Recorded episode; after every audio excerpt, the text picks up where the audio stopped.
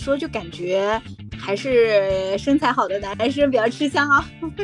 所以说，嗯，他值得刷的点仅仅只是在荷尔蒙的肉体上吗？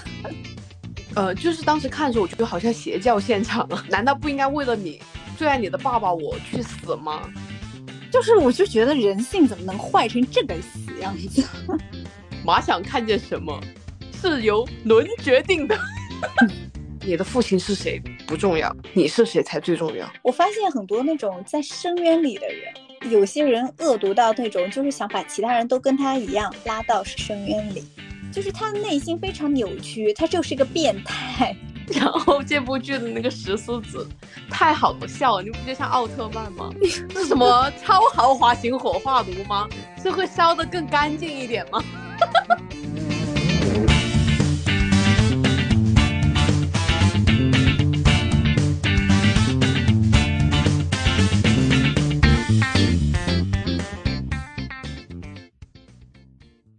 ？Hello，大家好，这里是九二九四，我是四万，我是宇哥。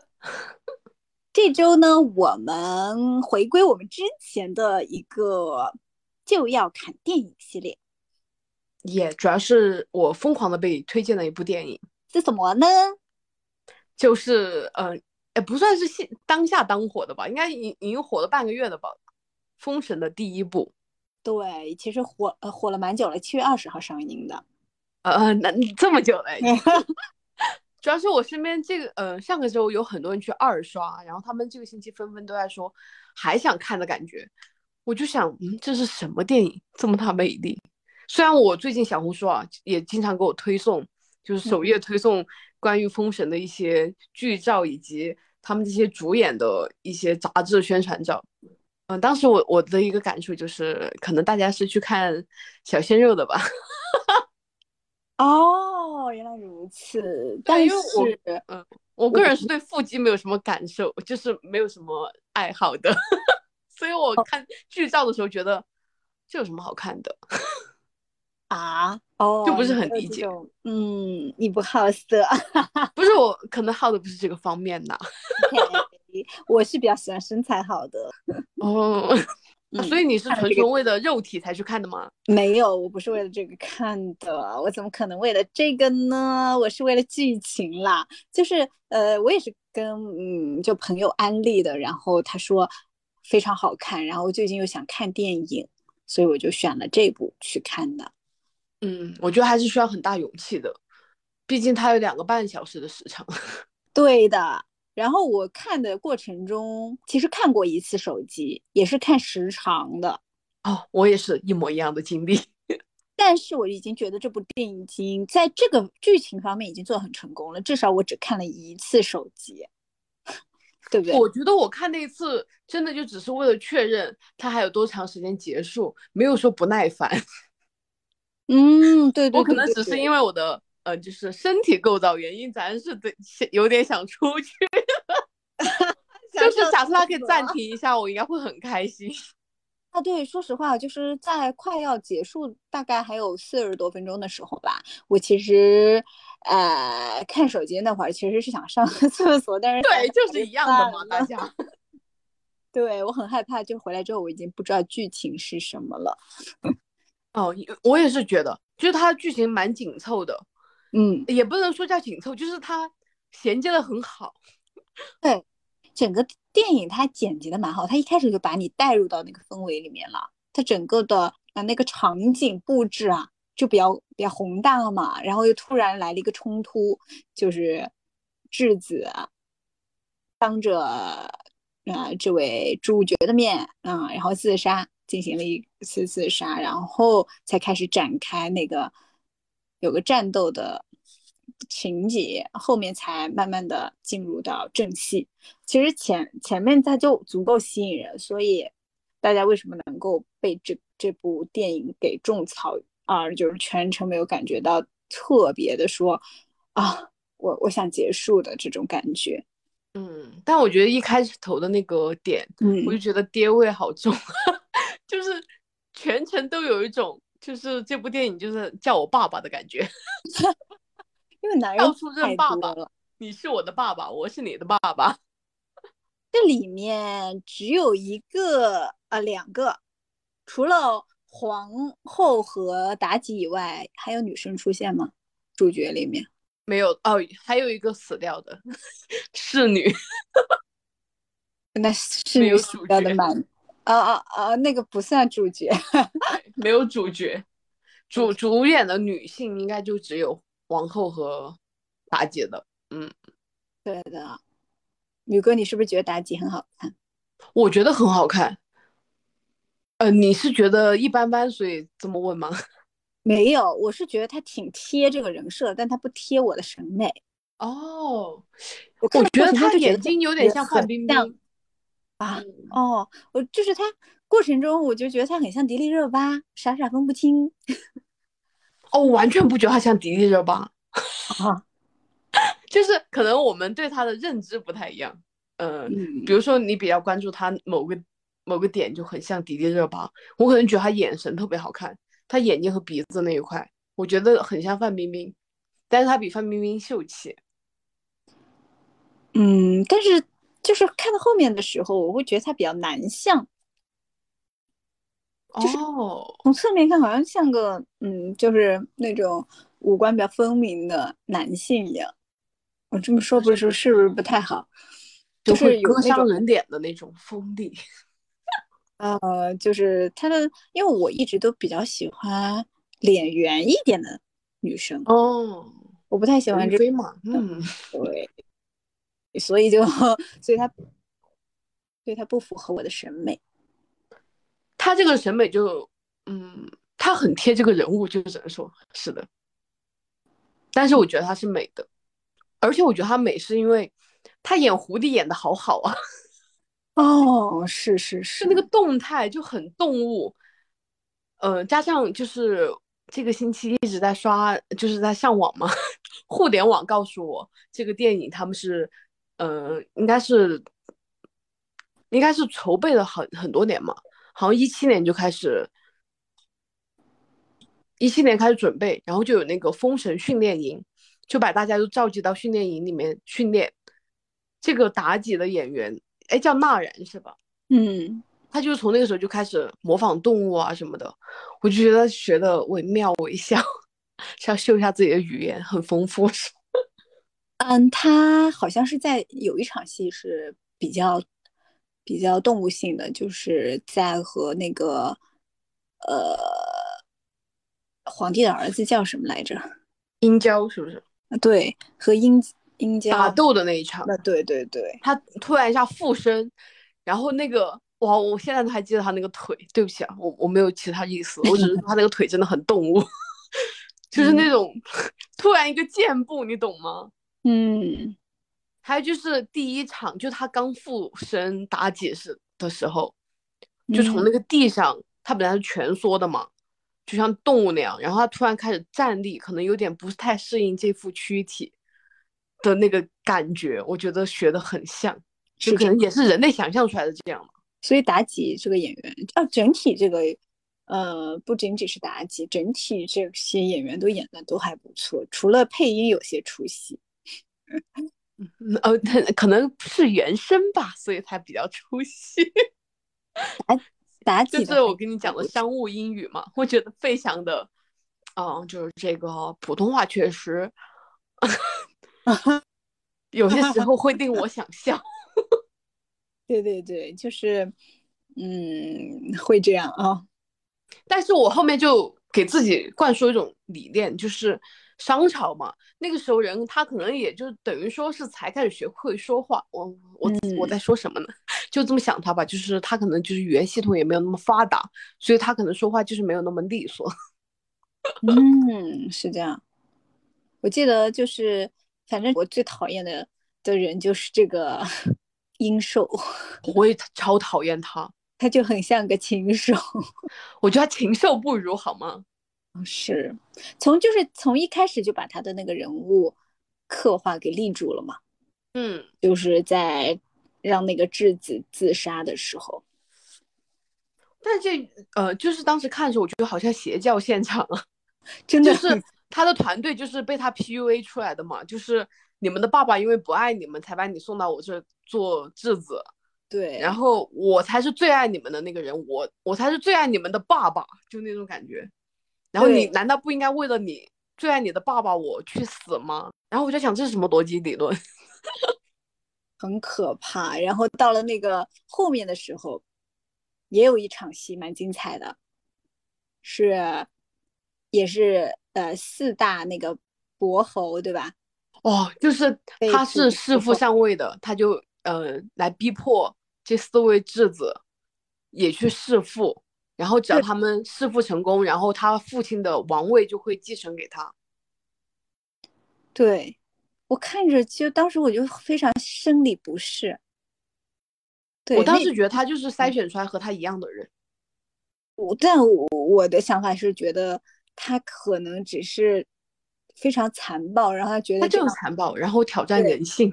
我觉得他应该不是在筛选这样的人，他其实是顾呃不顾人性命，他并没有真的要打算传位给任何一个人，因为他一直想要长生嘛。他刘妲己在身边也是为了是这样子，就是这样的一个暴君、昏君、庸君，就是整个整个电影里面最最令人发指的一个人。导致我整个看这部电影的时候，其实是有一些是对这个人的全程不适感。对我看他出现出现在镜头里面，我就很难受。我觉得他是暴君，他都不算庸君，他其实很知道自己想要什么，只是他使用的方式方法太过于残暴，完全不顾于就是不顾其他性命。就是我就觉得人性怎么能坏成这个死样子？就是一一开始，我其实会顺着姬发的那个线，就是会觉得他是个大英雄吗？就是他只是策略型的，然后把质子留在身边，用这样的攻击方式，然后去把那个那个地方给攻下。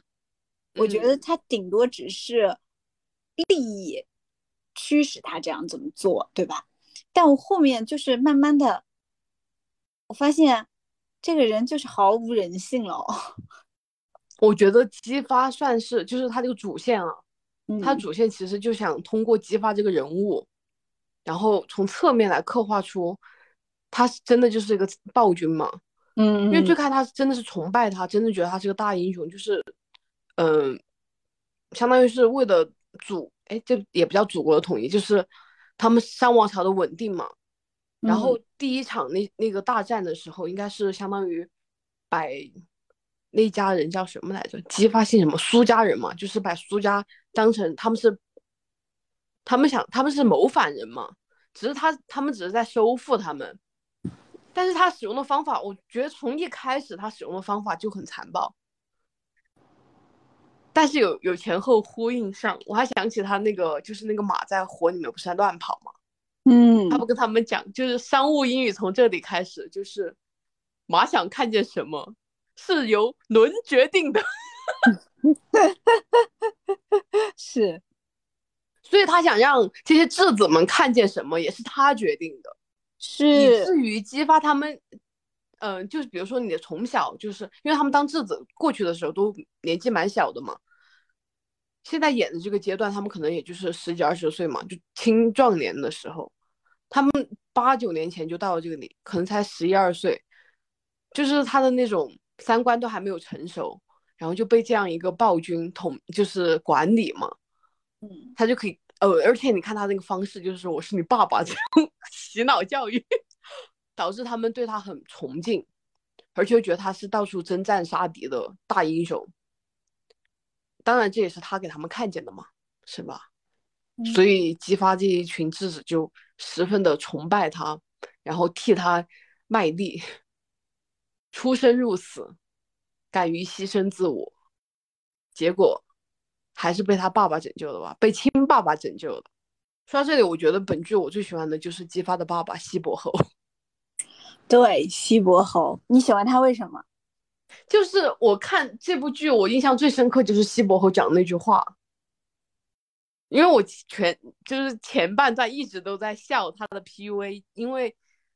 这个殷商一哦殷寿一直在讲，呃，爸爸爸爸，就是那种我是为了你好的那种感觉，我才是你爸爸。然后呢，嗯，姬发也在他爸爸面前讲过这样的话，就有点类似于我更认可殷寿这样的爸爸。然后西伯侯当时在狱里面跟他讲了，说你的父亲是谁不重要，你是谁才最重要。我觉得就是这这才是真正的父母教育孩子的方式吧。所以你是被他这句话给觉得这个人是个好父亲，所以喜欢他。也不嗯不止嘛，而且你看他当时离开西岐往那个朝歌去的路上，就百姓全部都在跟他告别嘛。我觉得他确实一定也是一位好君主。嗯，这个善良的人，对比起殷寿，就觉得他们两个反差实在太大了。你看他两个儿子，对吧？两个儿子被他教育的很好，然后这个整个家庭都是属于那种向善的。对对对。哇，我觉得大儿子也是啊，大儿子是属于这部戏让我有一点要泪奔的一一位人物。说到这里，我就是感觉我不明白，其实我到现在也不是很理解，为什么他要去换西伯侯出来。我当时也不能理解，但是我设身处地想，假设是我遇到这样的情况，我应该也会去换。但你怎么能确定这个英寿就就会同意你的做法呢？对我，我当时不能理解哦，那我现在能理解我们两个不能理解的点。就是我们两个是一样的，就对一个恶人，就像他是个恶魔，你去跟他交换你想要的条件，嗯，他完全可以出尔反尔，他答应了你，你死了之后你完全不可能控制他。对我当时也是这么想的，然后我就有点想不通这个点，呃，直到我后面想，哎，至少西伯侯还是活下来的，我觉得他还是做的有意义的，然后我觉得确实这个事情放在任何一个子女身上，可能都会去做这个事情。就是我，我能够想象，就是为什么他以自己的性命去换他老爹，可能他老爹对于这个呃历史的承载的这种重量分量会比他更高，因为他毕竟是西伯侯嘛，他是有那种易卦的能力的，对吧？哎，对，他有占卜的能力，他从哦，他没有从来没有占过他儿子是怎么死的，是吗？这就不能无法考究。对，就是我觉得这个演员比较演戏特别好的一点，就是在那个狱中，那个纣，哎，这个这个商王，这个他儿子做成了肉饼给他吃的时候，对他发疯的那一瞬间，哇，对，啊，这里不也是费翔的中文发挥到极致吗？就是你知道，我当时还抱了一种幻想，我就想说。可能就是这个 殷寿并没有杀掉这个西伯侯，因为我觉得西伯侯出 呃不是西伯侯啊，是那个伯邑考。伯邑考对，就我以为他没有杀掉他，因为我觉得他可能觉得他很有用。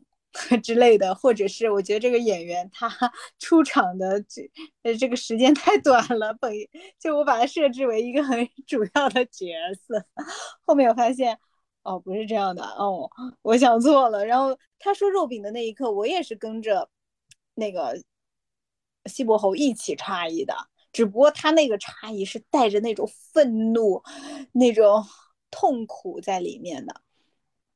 我觉得李雪健老师的演技是真的杠杠的，对，就是那一刻我是被折服了，我也是，那一瞬间有点泪目，就是我能想象到他死掉的，但是我没有想到，就是这个伤亡就是残暴到这种地步，对，他他想用他的方式，然后去刺激西伯侯嘛，他讲的虎毒不食子。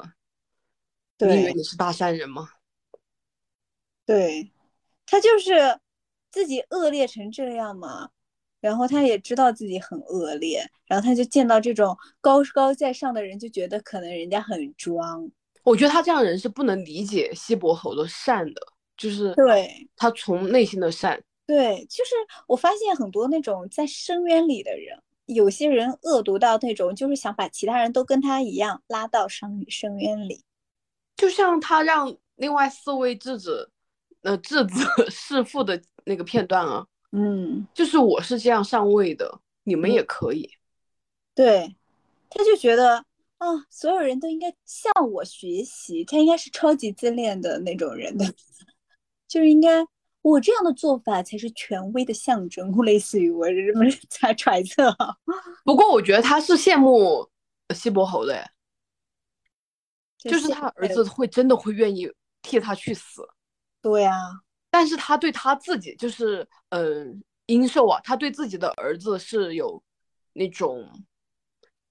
这样什么防备之心的，他总觉得他儿子其实是为了，呃，谋权篡位。毕竟他自己是这么上位的，他就会认为他儿子可能也会这么想。对，所以殷寿是一个非常卑鄙的人。其实我觉得好可怜啊，这种叫可恨之人必有可怜之处嘛？可怜之人，人家是可怜之人必有可恨之处，就是在他他其实作为人的一个价值序列。或者是价值体系里面，他是知道有些东西他是得不到的，但是他任由他自己的那种恶泛滥，然后认为那是他不需要得到的。对，就是他内心非常扭曲，他就是一个变态。哎，最后我想知道那个呃，殷寿是不是也上了封神榜？他他不是没死成吗？他是被狐妖给救救的过来了，是吧？对。我其实不太，呃，现在我不太能确定，因为我没有，并没有看过《封神榜》，我不能确定他是不是，嗯，就是狐妖救他，他已经也算是死了，然后成妖或者成什么的。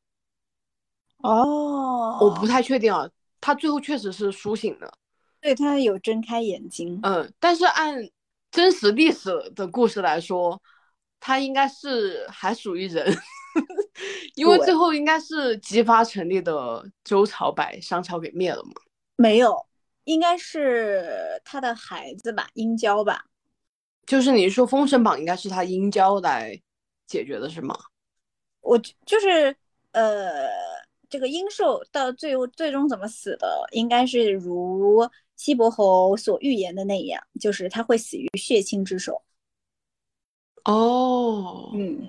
伏笔嘛，我就记得当时他说算出来他是被血亲杀死啊，那就等于说他还没有死，对他没有，不至于激发真是他儿子吧？不可能，不可能，我相信西伯侯。哦，应该呃，历史上是这个样子，历史上姬发还是就是西伯侯的儿子啊？对对对，历史上是 姬发。就是他成立的那个周朝给灭了商朝嘛，但是在《封神榜》里面我们确实不知道，就要留给下一步。历史上的那个西伯侯其实十十二三岁就开始生孩子，生了伯邑考了，哇！所以这就是什么优生优育的政策嘛，就是所以伯邑考比较厉害是吧？这会取消，嗯。这也太年轻了吧！这确实有点过于年轻。然后我喜欢西伯侯还有个呃，就是我个人觉得总共有三个点，一个就是他他不是坐牢，就是因为他从不从不违背自己的信仰嘛，他就不说假话嘛，以至于他不能满足殷寿给他安排的剧本，他就坚持就是义伯侯，哎不是 就是殷寿弑父嘛，不是意外。然后他也就是不肯去违背他占卜出来的这个卦象，让自己有一场牢狱之灾。然后我觉得他对他孩子的爱是很无私的，就是比起另外几呃另外三位父亲啊，就是同为质子的父亲，我印象最深刻就是他们当时在那个洞穴的时候才卜完卦，就说是应该就是他就是殷寿杀的父亲，然后谋权篡位的嘛。那一刻，剩下两位不是说要去谋反的吗？要起兵去打殷寿的时候，西伯侯就说一句：“我们孩子还在他手上。”嗯，然后还有一点就是，我觉得他为人真的善到，就是他从不随便评判人，就从那个雷震子的事情，你还记得吧？那个妖怪，啊啊，就大家要杀他的时候，他就说他生下来是什么样不重要，主要是看他后天是怎么去发展的。对，你看，就因为他这个善举，然后最后也救了他自己。对，所以西伯侯这样的属于圣人了。他整个整个人物的话，我觉得他应该和陈坤他们坐在一起啊。说到这里，我都 没认出陈坤来。我是知道，就是这部剧虽然我不是很了解啊，但是呃，就是在小红书各种首页刷的时候，就刷到有陈坤这个人，我从一开始就比较关注，所以竟然呃就在片头嘛，就没多久就看见了他。不过我当时觉得确实不怎么像他，关键我觉得那几个他们应该属于上仙的，对吧？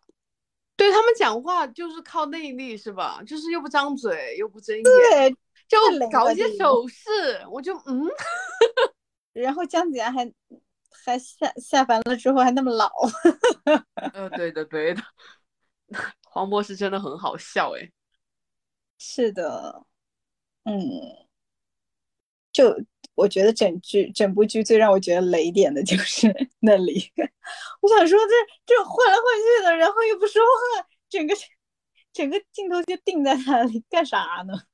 我没有觉得体现他们任何演技，除了一些手势，对吧？对啊，然后这些人出场费应该还不低吧？就是比起那些打斗的人，对呀、未来应该还会出现。未来应该会睁眼吧？哎，我在想，这种像比如说《封神榜》三部曲，它应该是属于，呃，比如说二零呃二三年七月出一部，那可能下一部应该到二零二四年七月了，啊，对，说是明年暑假第二部。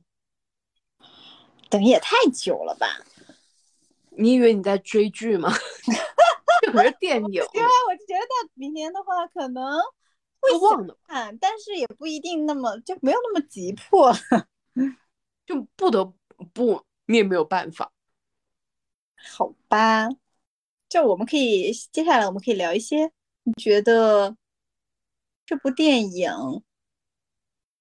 好的地方在哪里？它为什么值得那么多人去 刷几次啊？首先说明我是不会刷第二遍的，我也先声明，我不会刷第二遍。然然后我说一下为什么我不会刷第二遍。首先，我觉得它整个呃电影看完之后，比如说我到现在已经看完一周了嘛，嗯，然后我会觉得没有什么记忆点。你让我想说这电影好在哪里，我顶多说哦特效不错，然后演员还不错，整个属于一个大制作。但这种东西它不值得说被称为一个，好像豆瓣上评论上八点五的，或者是好像现在确实评分也没有这么高，就是七点八好像，嗯，对值得我们去好像花两个半小时不值得。对他那那么久的时间去看完，我觉得这种电影它我是看的二 D 的，有三 D 的吗？没有三 D，哦，OK，它就是，我觉得它属于那种我在家 打开电电脑，或者投个屏，或者直接在平板上看完就可以了。我反而觉得这个剧啊，我嗯可能在平板上看不完，就你看到一半可能就关掉了，实？在是太长了。哦，但是，呃，就是我在电影院看，我是觉得它剧情是不拖沓的，就是它没有说，嗯、浪费这两个半小时。但是二刷你要再让我腾出这两个半小时去看，我是不可能的。它确实没有什么值得我在二刷的点，就比如说我看不懂的点，我还想再去看看到底是因为什么，没有，因为它就很朴实无华，呃也不能说人家无华嘛，就很朴素吧，这剧情。嗯，它就是一个带剧情的片子，就像一个预告片，我会想看第二部，就是它有那种埋下伏笔，让我想继续看的欲望。但连续剧的感觉。对对，连续剧，但是我没有说想再看现在这个剧情，它也看不出什么花儿来了。对，就是我之前刷过的二刷的电影，嗯，比较少啊。就是基本上都是那种很经典的片子，我会刷好几遍。然后我想了想，最近我看过的一部电影，可以比它好的一部，就是《银河护卫队》。嗯，我觉得那部电影就是能够让我有感动，有笑点在里面，有有那种对于自我的一个深思在里面。就是这这部电影看完就是嗯，追了个剧那种感觉。哦，对对对，是的。我上一部在电影院看完还想再看一遍，并且马上又再看了一遍的电影是《盗梦空间》。哇哦，《盗梦空间》有点久了，对吧？哦，也太久了。但是这部剧《盗梦空间》是真的，当场看完我真的有那种，嗯，就是我觉得还有迷惑的点。嗯，我觉得还需要再看一下好多遍，就是。但凡有人说啊，你我们一起看个，比如说我没时间，他说要不要一起看《动盗梦空间》，那我就 OK 啊，可以啊，我都会愿意去看，我可以接受。对对对，对，就是他这个片就是对就是这样子嘛。但是在封神榜，他就他没有大家说什么吹的有那么好吧？可能我们没有 get 到这些人刷的点。呃，我可以讲一下我身边朋友啊，就是有两位。二刷，然后有一个是准备三刷的人，他们的点在于他们是去看腹肌男的，就是看，然后他们甚至还准备买 IMAX 的，就那种巨幕厅，然后去坐前排，我不是很理解，所以都是女性观众了。哦，我先说，我昨天看那个场次啊，除了那种带小孩去，呃，过暑假的家长以外，剩下的男性居多，我当时也很震惊。我觉得应该男生会喜欢看这个片子呀，就是它是一个有那种打斗环节的这种片子会比较吸引男性啊。就比如说我上上部看的一部电影叫《芭比》，芭比的话，我当时去 看那部电影，我也是跟我的小姐妹一起去的。整个电影院里面大概只有一到两个男生是陪女朋友过来看的，其他全部都是姐妹过来看的，都是女孩子。男生过去看也可以是姐妹啊，没有，人男生是陪女朋友去的。我觉得我昨天看见的就是姐妹。你昨天去看芭比啦？没有啊，我说我看的就就是封神啊。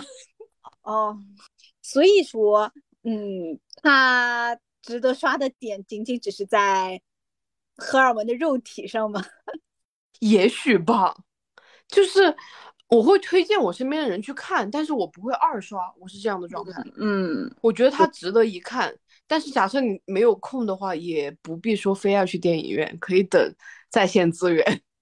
是的，就是因为它反正也是个二 D 的嘛，大家可以也没有那种三 D 的那种立体感，非得要去电影院去感受。但如果你是最近没什么。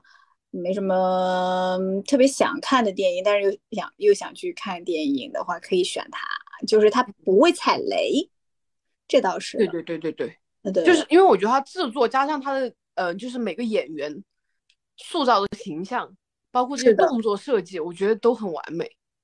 是这样的，我因为知道这个电影，它其实啊一八年开拍的是吧？你刚刚说，嗯，一七年开始筹备嘛，就是大家开始。封闭式训练，对，就一八年开始拍摄，嗯，基本上三部曲都拍完了嘛，然后他过了好好好几年，然后 这个电影才开始放出来，还是沉淀了很久的。我二三还是有一点厉害。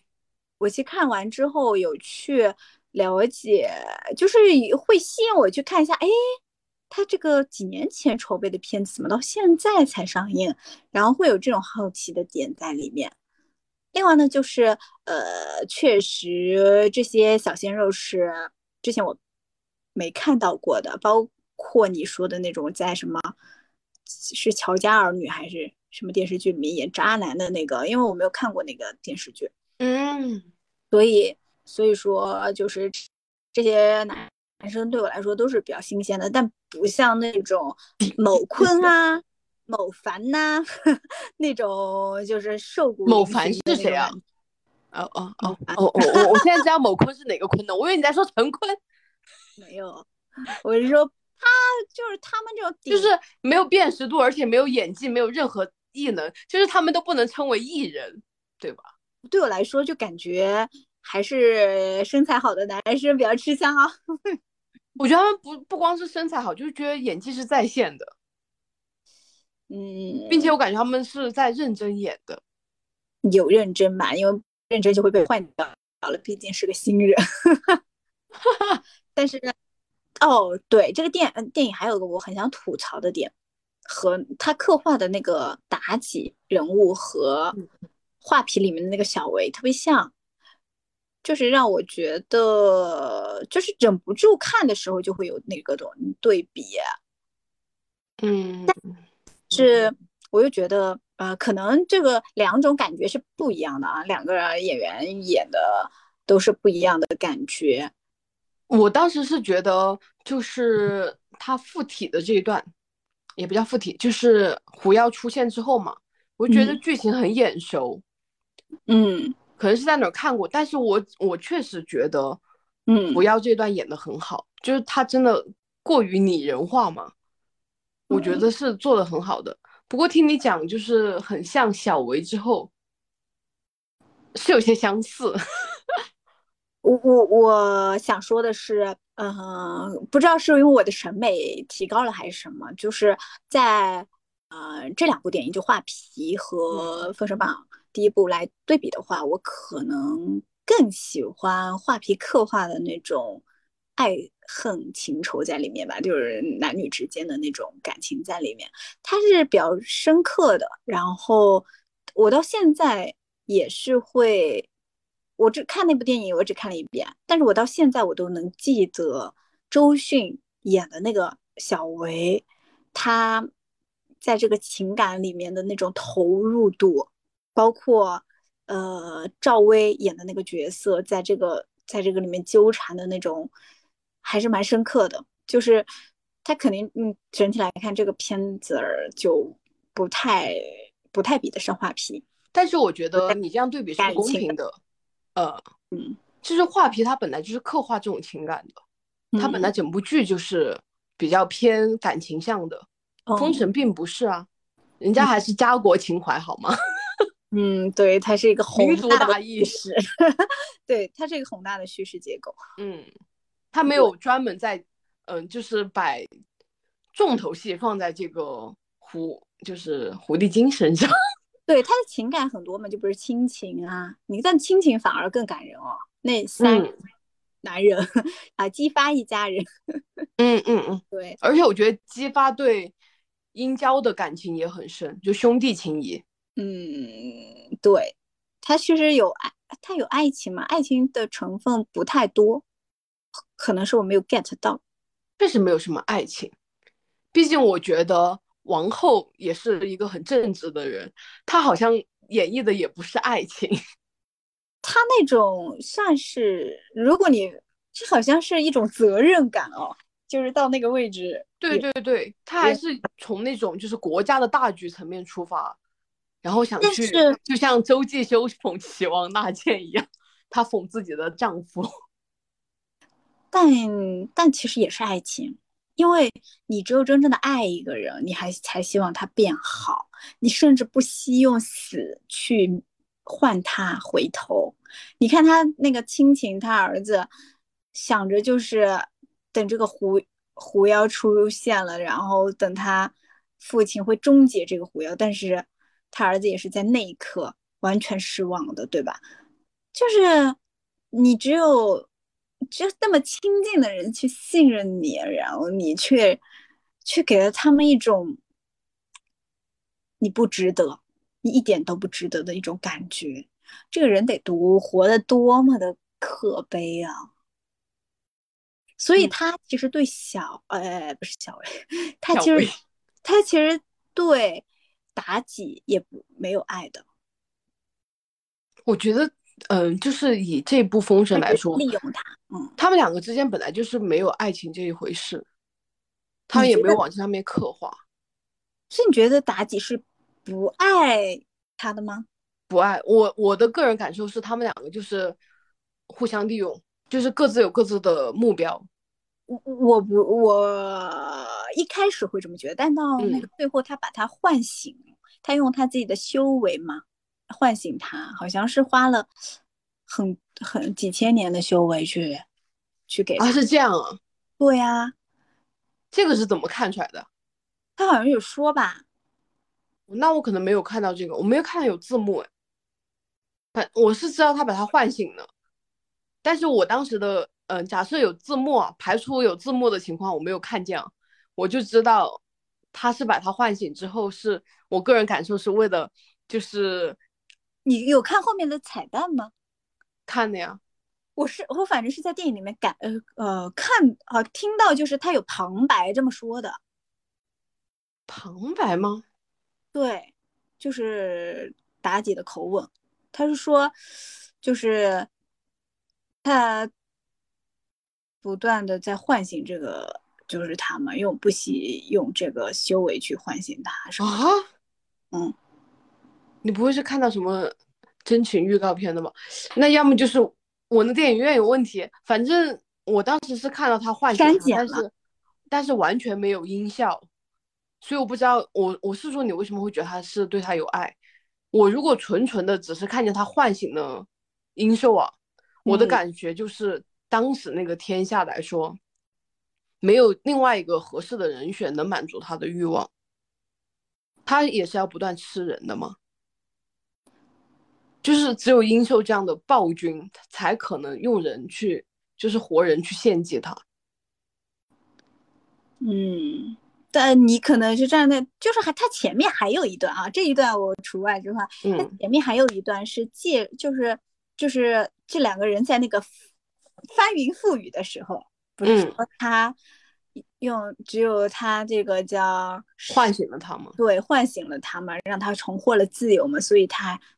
一定会不惜所有的代价帮他得到想要的东西嘛？就是他，就是他去舔舐他的伤口，或者是帮救活他。就最后，哦，对，就是最后，嗯，那个妲己找不到他了，然后跑到那个里面去救活他的，然后牺牺牲自己的修为去救活他，我才觉得这个人他是爱他的。我觉得，如果是牺牲自己的修为，我能承认这一点。但是之前，就他唤醒他，包括他囚禁他之后，他去舔他的血，我觉得他都只是馋他的血。哦，就是，呃，所以我说妲己是有些恋爱脑的，也是出于最后对于这个影片的这个了解。嗯，他可能不完全恋爱脑吧。如果作为妲己这样的人设的。嗯，他应该会觉得他和殷寿很匹配，就三观很合呀。嗯，他们是一样的人。但我觉得妲己她只她虽然是个妖啊，嗯，但她最终是是，比如假设假设殷寿是一个那个是一个明君，对吧？那我觉得他也会帮他完成他想要做的事情的。我不觉得啊。我觉得这个狐妖是个坏人，就他本性是坏的。就是假设殷寿唤醒他之后，殷寿是个好人，狐妖一定会想办法去附着在哦，就是去辅助别人的。哦，你是这么认为的？呃，因为他本质，因为你从最开始姬呃，就是殷郊追杀他那一次，就发现宫廷里面有狐妖，不就是他在吸食一个活的女那个女仆吗？嗯。他就肯定是要靠活人献祭，然后才能继续生存，或者说他要修炼他的妖精的修为嘛。嗯，他是不可能放弃这个的。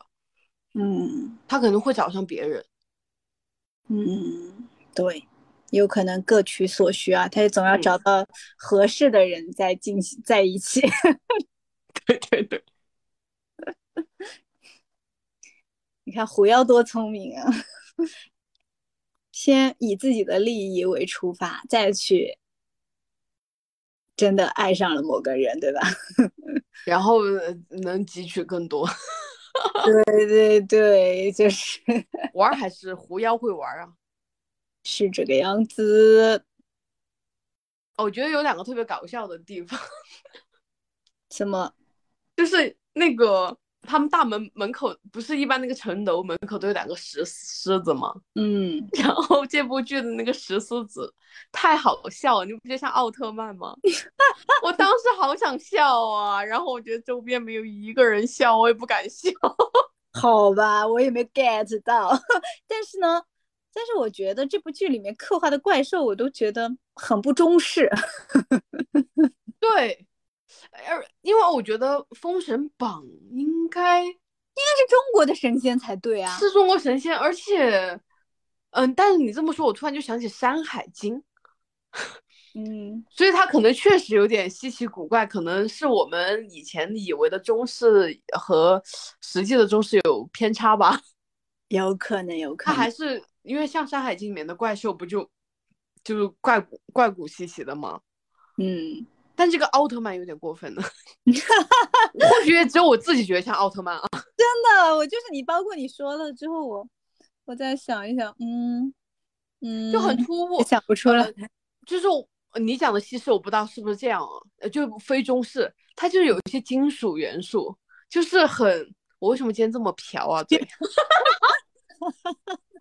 我不知道怎么回事，为什么硬了？不只是我，包括他那个额头和他那个呃眼睛嘛，嗯，都是金属的，所以才我才觉得像奥特曼吧，有可能，有可能，就是我忍不住想要回去看一下。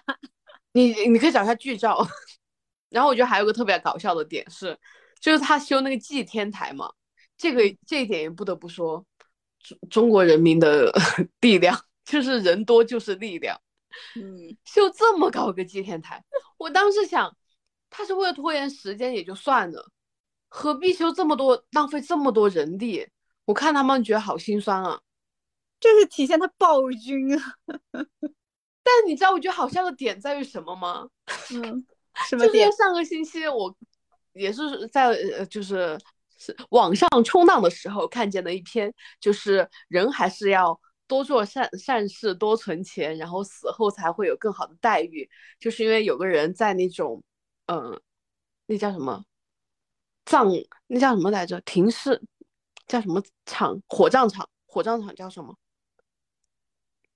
就叫火葬场吧。就现在火葬场嘛，它那个价目表，它是分什么超豪华型火化炉、豪华型火化炉、普通火化炉、极简火化炉，你知道吗？就是对应的不同的价位。我当时看了那看了这个，就是觉得是你这是什么 超豪华型火化炉吗？是会烧的更干净一点吗？所以我当时觉得特别搞笑，因为当时我看那个评论区，大家就说。超豪华火化炉，它就是会，呃，烧的很干净，全程就是把你怎么铺，就是铺装之后放进去之后，它会自动烧成灰。然后就是极简的那种啊，它是烧不干净的，中途需要人用叉子去戳你的，然后还把你翻身，戳完之后翻了之后才能再继续烧，最后也只能是烧成那种骨头块儿，还需要人去掰的。哦，真的。对对，然后我就在事儿是吧？这个这个伤兽恐怕是想一次性死的干净一点吧，修这么大。今天聊了蛮多的啊，关于这部电影，说实话就是剧透的也都差不多了，就是没看的还是别听了吧。如果想看的话，我会在前面备注备注，然后这期节目没有 人听。慎听慎听，然后但是不介意剧透的人还是可以去看一下，还是先听了再看是。对，就是就到这里了，也也听完了吧。总之推荐大家去看啦。嗯，赶紧抽出两个半小时去看吧。对，时间还挺长的，后面还有一些彩蛋。劝大家不要点那种大杯饮料。对我进场的时候我就说，千万不得喝多啊。这个电影可长了，对我当时也这么劝告自己的，所以我只买一瓶矿泉水进去，还是小包装的，OK，就让自己忍住。你对，毕竟你可是有，啊，对对对，就是不太好。OK，然后就刚刚也讲了嘛，有两个彩蛋，还是要看完，毕竟涉及到下一步呢。对，那我们今天就聊到这里啦，拜拜，拜拜。